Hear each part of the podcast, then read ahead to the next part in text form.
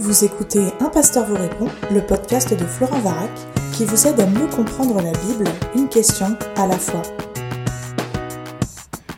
Deux questions pour ce podcast qui concernent les chiffres et les objets. La première, bonjour monsieur, je me permets de vous contacter car je ne trouve pas de réponse à ma question qui me préoccupe depuis maintenant un moment.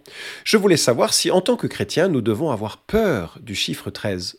Je veux dire, devons-nous l'éviter, éviter ce chiffre? Merci beaucoup et bonne journée. Deuxième question, sur un registre un peu différent, mais même thématique. Salut Florent, j'ai 25 ans, je suis de Lausanne en Suisse, tu es vraiment un pasteur formidable. C'est tellement gentil de le croire. Ma question, j'ai reçu en cadeau à Noël d'un bon ami à moi un bracelet en perles magnifique. Sauf qu'il a rajouté que c'était un œil du tigre, une sorte de pierre énergétique qu'il euh, ne fallait pas garder tout le temps sur soi parce que soi-disant elle était très puissante. Bon, il n'aurait pas dû me dire ça parce que maintenant ça me travaille. Étant protestant, je ne dois pas porter ou posséder d'amulettes ou de figurines, etc. Bon, je me suis dit que c'est un cadeau, je l'accepte. Je voulais pas blesser un ami de croyances différentes. Mon cœur est au Seigneur, mais voilà que euh, c'est le Seigneur qui a créé cette pierre, mais, mais quand même, euh, donc je la garde sur moi. Sauf que depuis que je l'ai, j'enchaîne les problèmes. Accident de voiture, non fautif, mais je vais quand même devoir payer une partie car euh, constat mal rempli, deux téléphones cassés en un mois alors que l'ancien a duré deux ans, problème d'argent, on me verse plus de salaire depuis novembre, et maintenant des enchaînements d'événements au point où je commence à me poser des questions. En plus de ça, l'autre jour, mon carrossier, suite à l'accident, me dit Oh, vous avez un œil du tigre, il faut faire attention avec ça. Mais c'est qu'un bracelet de pierre, je me dis. Du coup, pour ne pas valider leur dire et rester sur ma position, je le garde sur moi. Que penser? En te remerciant, Florent, pour le travail formidable que tu fais, mes meilleures salutations. Fin de la question. Et franchement, je suis très reconnaissant parce que ce sont des questions concrètes qui nous plongent aussi dans, d'autres notions que ce que l'on a l'habitude d'évoquer dans ces podcasts. Alors évidemment, les questions ne se ressemblent pas pleinement, mais il y a des similitudes. Euh, et cela concerne la raison des événements qui nous arrivent. Si je tombe malade ou s'il m'arrive un problème, est-ce que c'est à cause d'un chiffre, à cause d'un objet? Est-ce que c'est à cause de forces maléfiques? Est-ce que je dois me protéger de certaines influences? Et si c'est le cas, de quelle manière dois-je me protéger?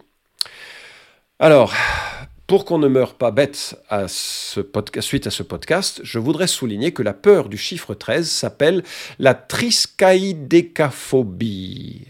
Je vais le redire une fois la triskaïdécaphobie. J'avoue que si tu arrives à, sortir ça dans une conversation, ça élève tout de suite le niveau, ça en jette. Alors, je ne le savais pas et je l'aurais oublié après l'enregistrement de ce podcast, mais je voulais quand même frimer un instant. Alors, on va cheminer à deux niveaux pour répondre à ces questions. Dans la première partie, j'aimerais aborder la conception du monde et dans la seconde, j'aimerais fournir quelques versets spécifiques qui aborderont les questions soulevées, puis je terminerai avec une synthèse. Premièrement, la conception du monde. Alors, quand on parle de conception du monde, on parle de quoi? Ben, C'est une représentation du monde de la vie que partage un groupe d'individus. C'est assez proche de la culture, mais c'est un petit peu supérieur à la culture. Ça touche pas tant la pratique que la manière dont on conçoit la vie. Alors il en existe cinq principales, une conception du monde de par, euh, de par la Terre, alors c'est une réduction, on pourrait être un petit peu plus précis. On a notamment le dualisme, l'animisme, le panthéisme, le naturalisme et le déisme. Alors, tu pourras consulter ça sur Wikipédia et euh, dans différentes euh, sources pour te faire une représentation de ces euh, conceptions du monde. Mais j'aimerais discuter de ta question en fonction de trois de ces conceptions du monde et de voir en quoi elles répondent ou comment elles répondent à ta question avant d'aborder justement cette perspective biblique pour peser à cela. Une conception du monde, la meilleure manière de se la représenter, c'est de considérer que ce sont des lunettes colorées. Tu vois le monde au travers de filtres que tu as euh, filtre bleu pour voir un monde bleu, filtre rouge, etc. Et donc, dans la culture du monde occidental, euh, que je vais dire des intellectuels, euh, cette conception-là est décrite par le mot naturalisme. Qu'est-ce que ça signifie? C'est qu'il n'y a que la nature qui existe, que la matière. Tout ce qui se produit est régi par des lois, les lois de la nature, gravité, thermodynamique des fluides, tout ce genre de choses. Alors, dans cette conception du monde, qu'est-ce qui se passe? Le chiffre 13, c'est seulement le chiffre qui suit le 12 et qui précède le 14. Euh, le bracelet, il est constitué de métal, de cuir, de pierre dans ton cas, mais il n'exerce aucune influence, bonne ou mauvaise. Selon cette conception du monde, la seule connexion possible est psychologique. Parce que la peur superstitieuse conduit à des réactions étranges ou bien à être attentif à des choses qui seraient des hasards en d'autres circonstances. Mais parce que l'on est attentif à ça, dans une période donnée, de peur à cause du chiffre 13 ou, ou autre, on remarque davantage les situations. Et pour une conception naturaliste, c'est absolument cela qui se produit et rien d'autre. Tout ce qui nous arrive est le fruit du hasard, c'est-à-dire des événements dont on ne peut absolument pas mesurer les origines. Le hasard, c'est pas une force. Hein. Malheureusement, en biologie, les gens l'ont développé un peu comme une force capable de, miracle. Mais c'est une mesure. Le hasard, c'est il y a tellement de facteurs qui pèsent sur chaque événement, chaque pensée, que comme on est incapable de les mesurer et de les euh, de se les représenter euh, dans, dans le temps, eh bien voilà, ce qui arrive en bien un mal et le fruit du hasard, c'est absolument pas le fruit d'une euh, d'une force quelconque. Même les décisions que nous prenons, les plaisirs ou les souffrances que nous ressentons, ce ne sont les fruits que des interactions biochimiques du cerveau, dans une cascade d'interactions qui vont du Big Bang initial à notre réalité. D'ailleurs, petite parenthèse, cette conception du monde offre un vrai problème de déterminisme, mais ce n'est pas la question du jour.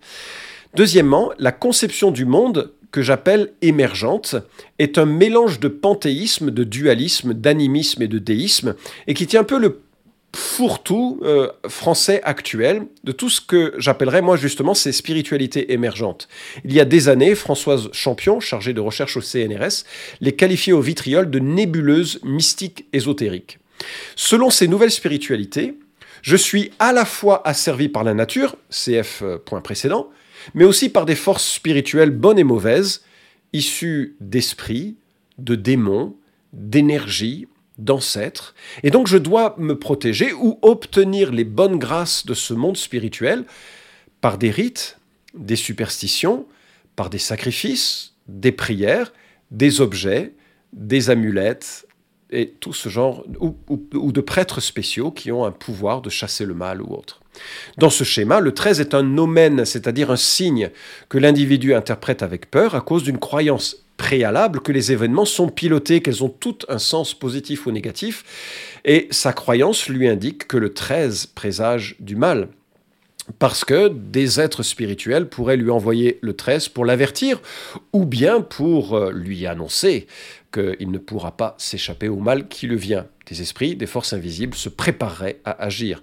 Dans ce schéma aussi, ou selon cette conception du monde, le bracelet avec l'œil du tigre serait un vecteur apotropaïque, un autre terme technique, c'est-à-dire susceptible de conjurer le mauvais sort, les forces maléfiques regardant à l'œil du tigre et diraient Ouh là, je ne peux rien faire. Ça se répand en Occident. Marlène Schiappa, secrétaire d'État chargée de l'égalité entre les femmes et les hommes, et je cite, évoque son goût pour la sorcellerie avec quelques anecdotes étonnantes que je tire du journal La Dépêche. Elle confie ainsi avoir des amis qui lui tirent les cartes ou lui envoient des SMS avant des moments importants, parlant même parfois de formules de protection. Elle raconte avoir toujours du corail autour de son poignet et un bracelet avec le chiffre 4 sur elle, assurant que ses croyances lui donnent confiance. Marlène Schiappa explique son attrait pour ce genre de croyances par ses origines corses.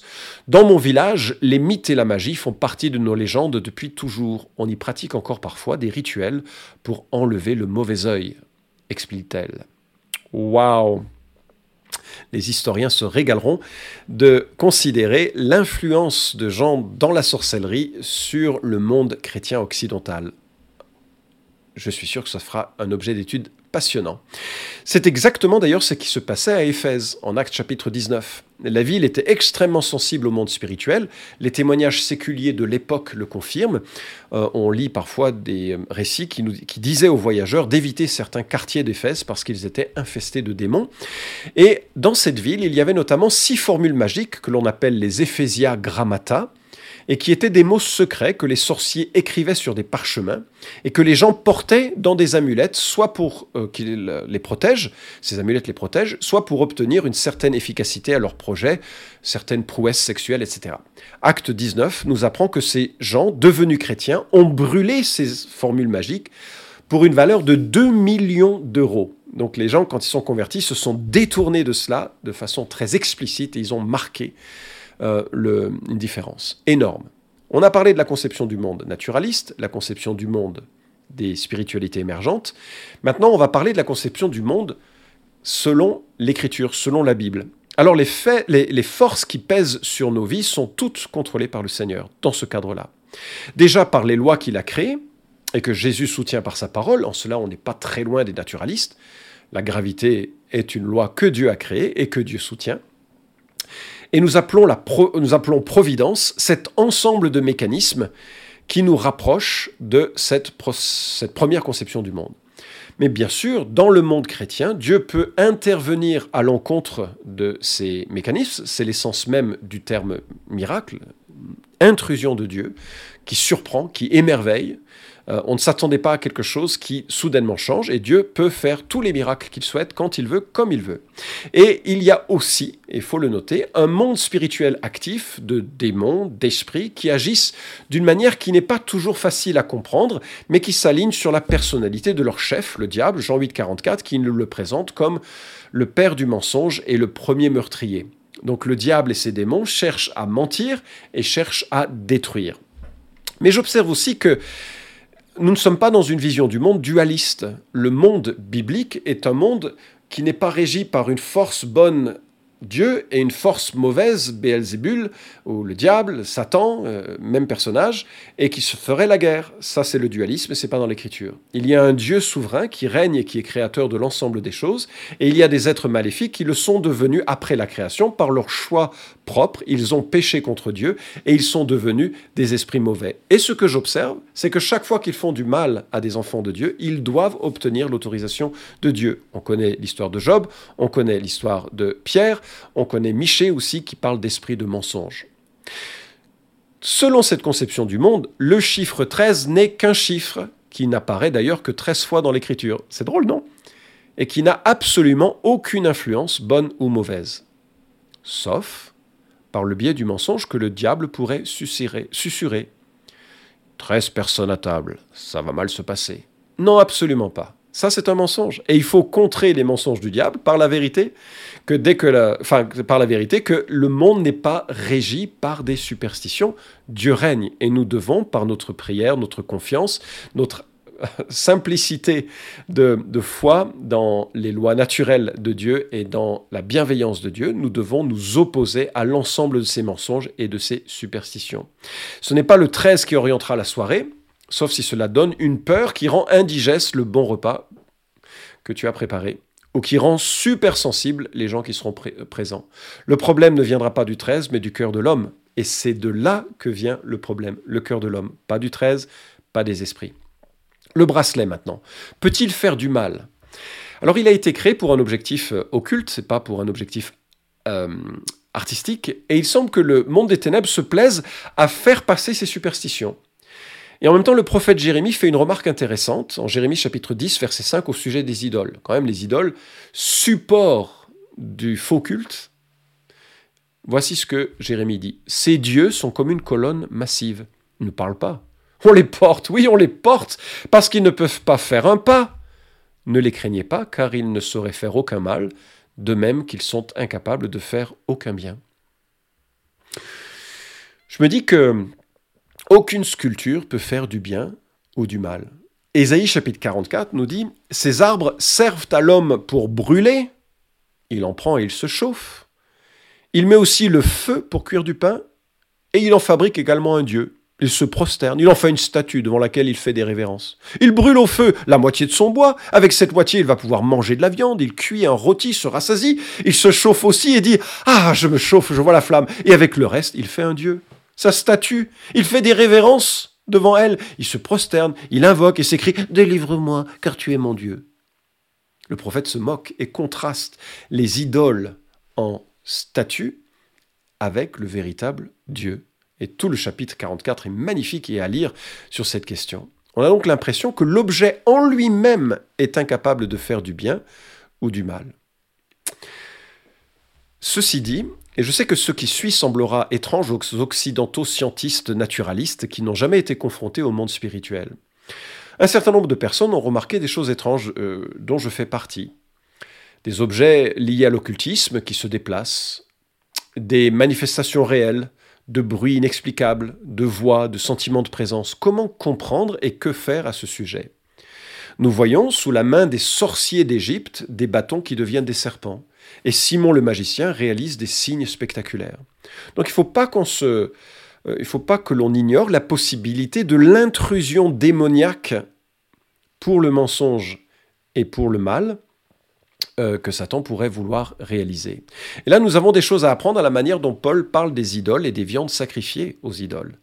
Vous pouvez relire Romains 14, 1 Corinthiens 8 et 1 Corinthiens 10 pour vous donner une idée de l'enseignement de l'apôtre Paul. D'un côté, il dit qu'on peut manger toute viande achetée au marché, y compris de la viande sacrifiée aux idoles, c'est pas un problème.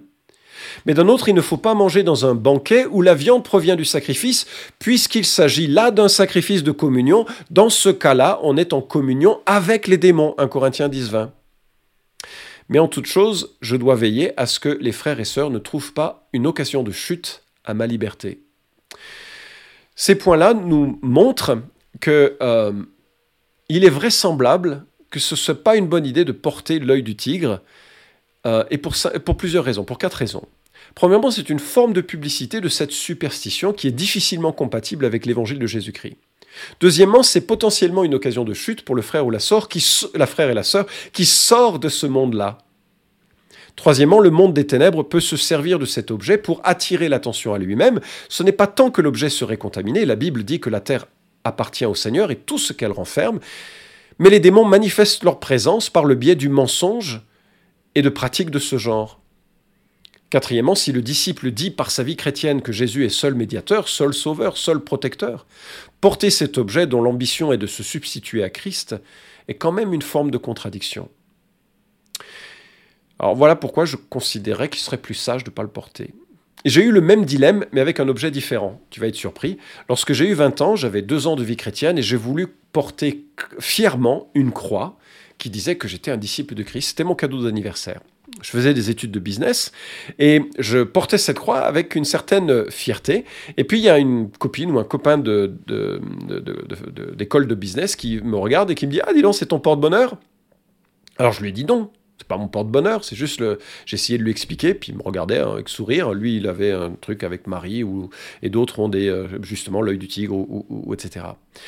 Alors, moi, j'ai décidé, à partir de ce moment-là, de plus porter euh, cet objet parce que je veux pas que les gens imaginent que j'ai besoin d'un talisman, même chrétien. C'est comme les gens qui se font le signe de croix. J'ai pas besoin de ça pour être protégé. Christ est ma vie. Et si j'ai Christ, j'ai tout ce dont j'ai besoin. Et je ne voudrais pas qu'il y ait une ambiguïté dans mon témoignage. Alors comprenez-moi bien, hein, je trouve très jolis les ornements que l'on porte, je trouve que c'est magnifique, les croix, les croix huguenotes, euh, les poissons, tout ce que l'on peut porter. J'ai pas de souci avec ça, je ne chercherai aucunement à décourager les gens à porter cela. Ça peut être un très un très beau témoignage, mais dans mon cas, dans ma situation, dans mon environnement, c'était devenu un mauvais signal et j'ai donc décidé de le retirer. Alors je vais conclure.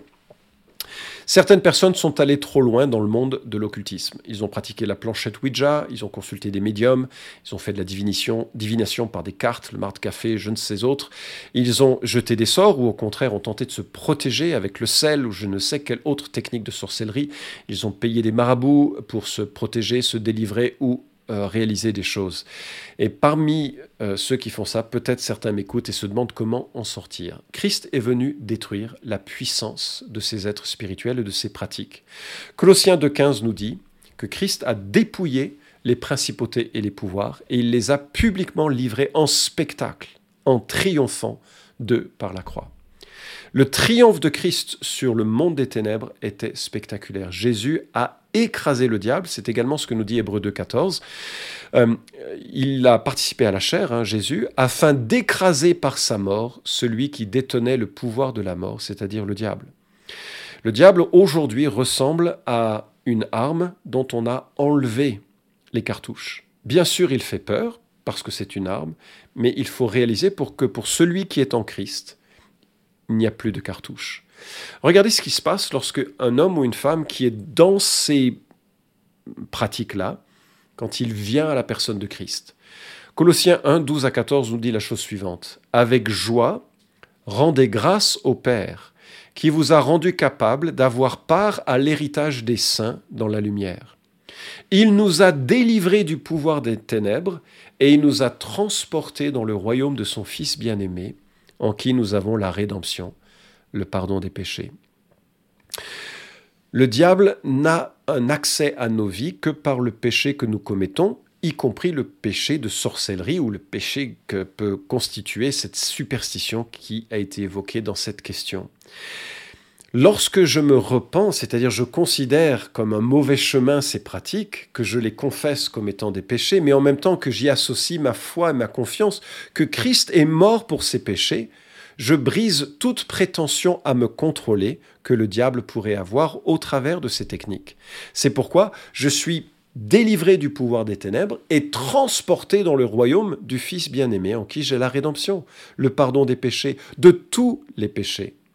Selon 2 Timothée 2, 24 à 26, par la repentance, dans la foi en Christ, pour le pardon de mes fautes, y compris des fautes spirituelles liées à l'occultisme, Dieu nous libère des pièges du diable.